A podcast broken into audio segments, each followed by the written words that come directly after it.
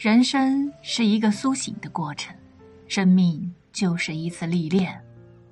从青葱岁月、纯真年代，总是在经历中成长、懂得，才能走向成熟，修炼一颗波澜不惊的心。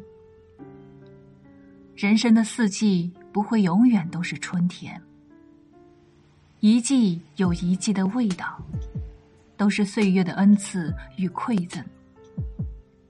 学会了与时光相互包容，删繁就简，从容应对；学会换位思考，理解人生不易，审视自己，保持一颗乐观积极的心态，不卑不亢，淡然面对这世间的美好，来自你对生活的温柔以待。